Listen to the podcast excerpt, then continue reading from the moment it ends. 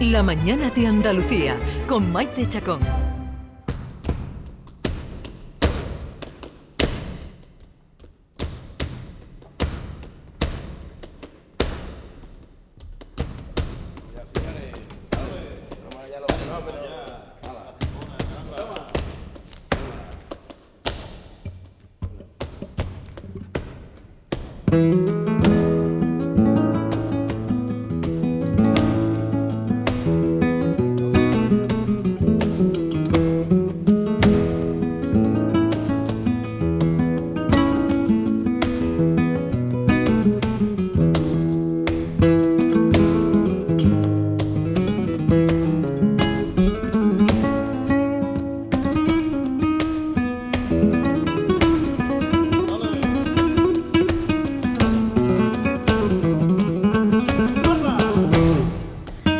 Daniel Casares, buenas tardes. Bueno, buenos días, es pronto todavía, son las once y media. Yo, yo he corrido mucho hoy.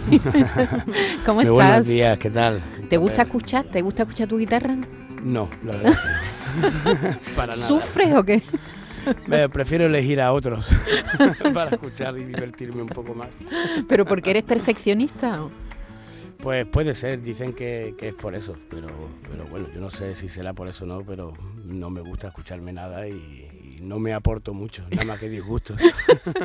Pero hoy lo vamos a oír. Hoy tenemos que escuchar juntos. Magia, mm, ¿Cómo es? Me- magiterráneo, ¿no? Magiterráneo, sí, ese es el espectáculo que presento el próximo domingo. Muy bien, en, en tu tierra, en Málaga. Exacto. Sí, así, es, Maite, porque está repleta la agenda de actividades culturales Hombre, en llevamos- Andalucía. Llevamos, un verano. Yo creo que, es que se han ido acumulando Sí. algunas fechas que se cayeron de los dos años anteriores y es verdad que no paramos de conciertos, pero esta No cita, esta cita está, está estupenda. Es muy importante, sí, pues en el Teatro de- del Soho CaixaBank, en la capital de Málaga, tenemos otra cita musical relevante, como decía, el malagueño Daniel Casares, que además juega en casa, ofrece una actuación con Magiterráneo, es un repertorio de creación propia y lo hace en casa, que eso es impagable. Mira, va con Miguel Ortiz Nena a la percusión, José Manuel Posada Popo al bajo eléctrico, los cantadores Dani Bonilla y Matías López el Mati y el zapateo y el baile de Pedro Córdoba.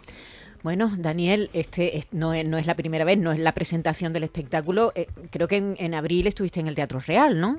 Exactamente, con este mismo espectáculo estuvimos haciendo en el ciclo Flamenco Real que se, que se hace en Madrid, en el Teatro Real. La verdad es que fue una experiencia muy bonita y, y bueno, espero que aquellas sensaciones tan bonitas que vivimos allí pues se repitan aquí en mi tierra. En tu tierra. Yo no sé si es una fecha especial, si estar delante de tus paisanos, supongo que de tus amigos, de tu familia, eh, es, te da más pellizco.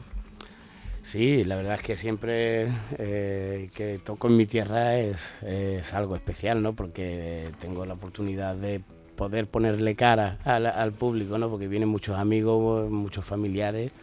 Pero bueno, mm, no por eso me relaja. Todo lo contrario, ¿no? Todo lo contrario, porque al final son los que más caña me dan, ¿no? Pues sí. Así que, pero bueno, pero sí que después que el postconcierto es bastante divertido. Ah, eso sí, eso sí, el postconcierto es mejor, es mejor en Málaga que en otro sitio donde no te conoce nadie, tú que has ido por todo el mundo, ¿no? Hay que recordar que Daniel eh, con 16 años consiguió el prestigioso Bordón Minero de la Unión, eres un, un guitarrista precoz, empezaste muy pequeño, ¿con qué edad empezaste tú con la guitarra? Pues yo qué sé, yo mm, siempre digo con ocho años, pero yo creo que desde antes, porque yo me he sentido guitarrista desde que he tenido uso de razón, la verdad. Pero creo que empecé con ocho años porque era la edad que podía empezar eh, a dar clases en aquel momento, porque quería, seguramente hubiera querido antes, pero no me dejaban, porque era muy pequeño. ¿Y quién te compró tu primera guitarra? Bueno, Me supongo que tus padres, ¿no? Claro. Sí, pero me tocó en una tómbola. Bueno, le tocó, a mi padre le tocó otra cosa, no sé si fue un, no sé, un, un tostador o cualquier otra cosa, ¿no? De estas cosas que te tocan en las tómbolas. Y yo era, yo recuerdo, eso sí lo recuerdo, que era muy chiquitillo y, y, claro, yo vi una guitarra, digo, papá, que cámbialo por la guitarra. Y al final mi padre no sé qué trato haría, pero lo convenció al hombre o le daría dinero o lo que sea, pero al final por tal de que me callara, pues me consiguió la guitarra y aquella fue, bueno, pues mi primer amor, que la sigo conservando a día de hoy. Pero no sería una guitarra muy buena, ¿no? Si te... De una tómbola. La más mala, la más mala del mundo. pero bueno, pero posiblemente a la que más quiero. Bueno, y hay quien dice que hay que empezar con una mala, ¿eh? Que para ¿Ah, ir... sí? ¿Eso dice? Hay quien dice Pero es mejor empezar por una buena, Virginia, tú que eres de Jerez. para trastear y para un primer, dicen, bueno, una normalita, normalita.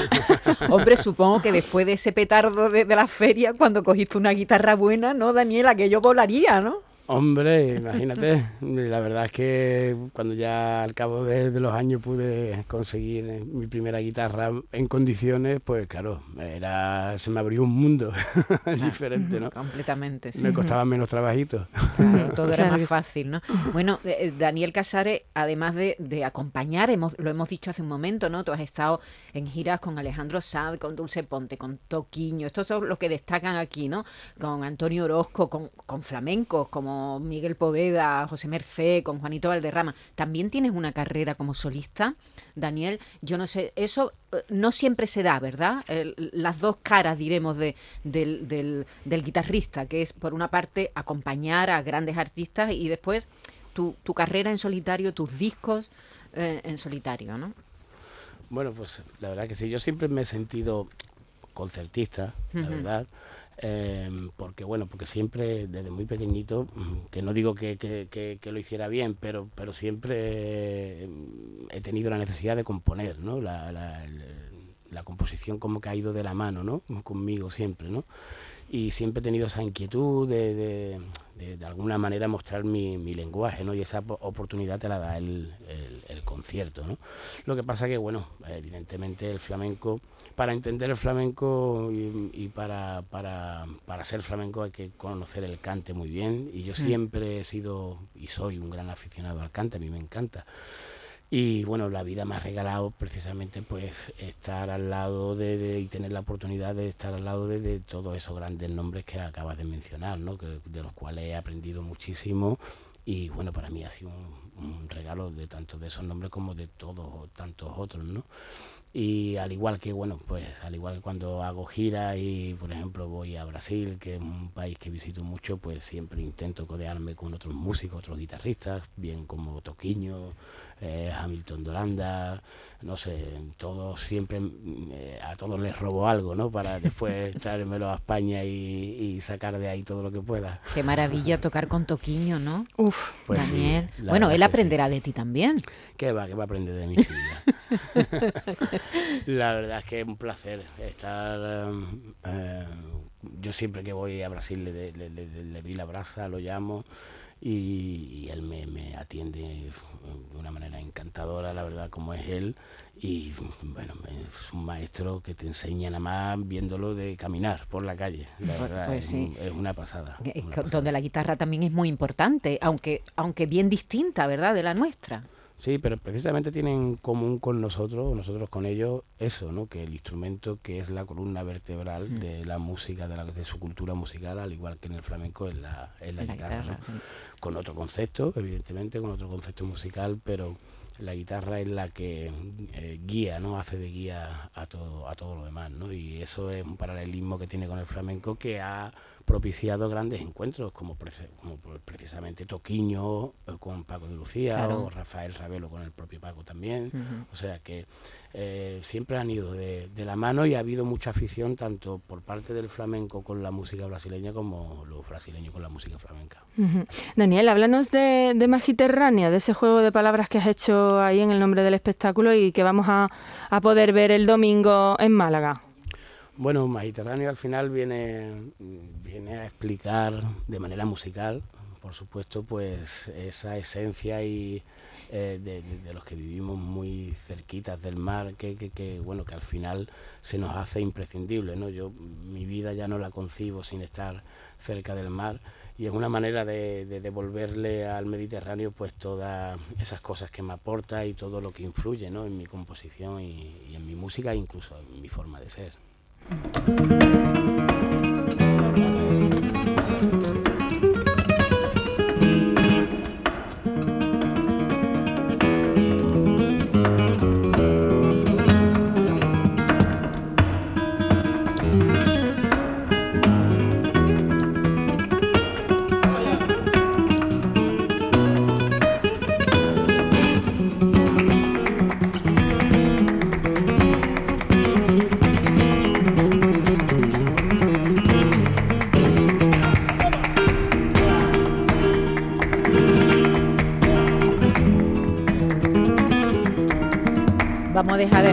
De, sufrir, que, Daniel sufre cuando se, cuando se oye, aunque los demás disfrutemos.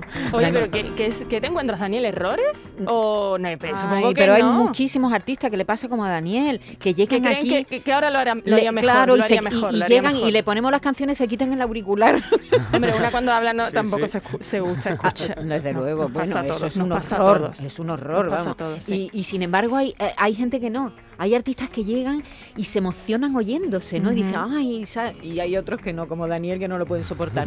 Eh, me llama mucho la atención esa gira que hiciste con, eh, con Cecilia Bartoli, la gran cantante lírica, que creo que fue una gira que hizo en homenaje a, María Malibrán, ¿no? A, la cantante española, ¿no? Exacto, exactamente. Aquello fue también una gira que me llenó de, música, ¿no? Porque fíjate, la, de artista como, como Cecilia, ¿no? Qué poderío tiene, ¿no? qué mujer, qué mujer. No solamente como cantante, ¿no? Y le encanta el flamenco. Sí. Le encanta, ella estudió baile flamenco en Sevilla cuando era niña.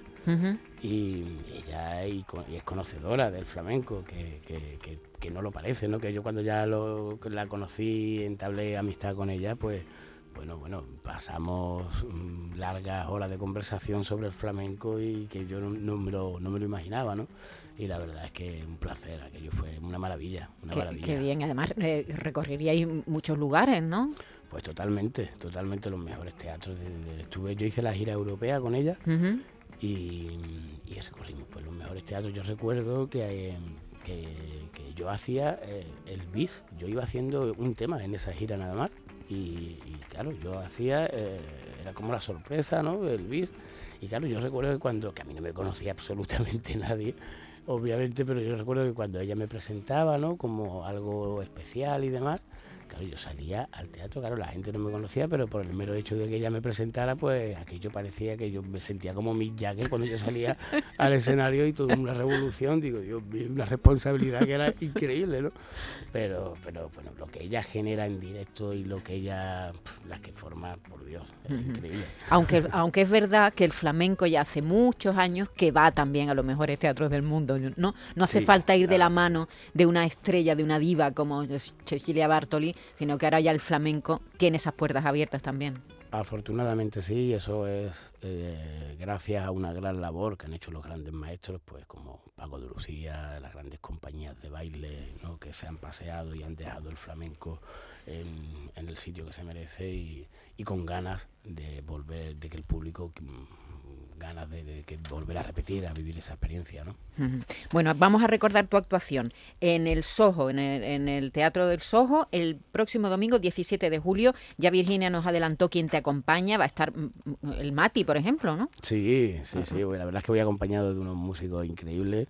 Eh, como músicos y como persona, que eso también, como yo digo, eso también suena, ¿no? Eh, cuando vas rodeado de gente buena ¿no? y no solamente profesionalmente hablando, eh, la verdad es que eso se crea un clima muy bonito y yo espero que, que para este domingo, pues bueno, espero y estoy seguro ¿no? de que todos ellos van a dar lo máximo de sí mismos y, bueno, vamos a disfrutar de un concierto.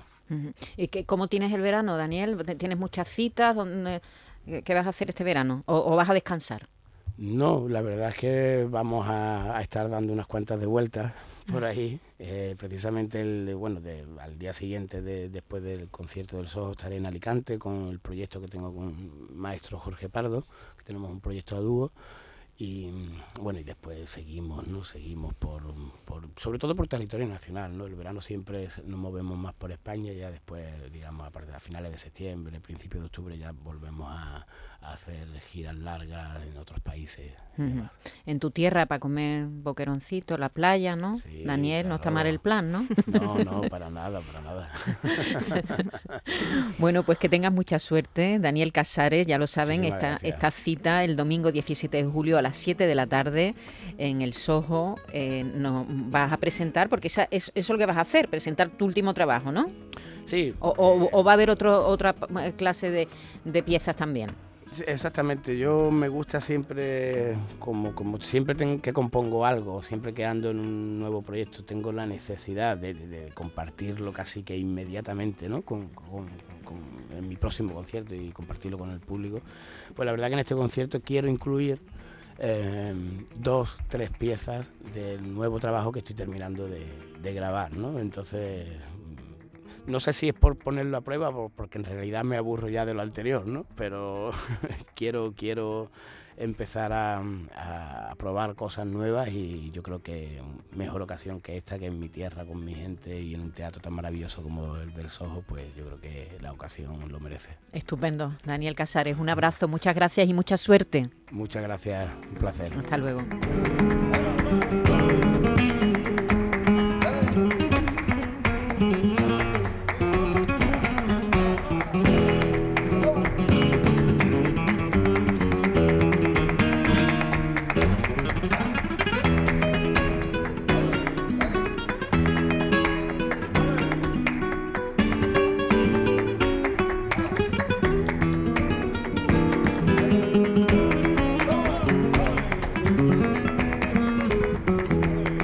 La mañana de Andalucía con Maite Chacón.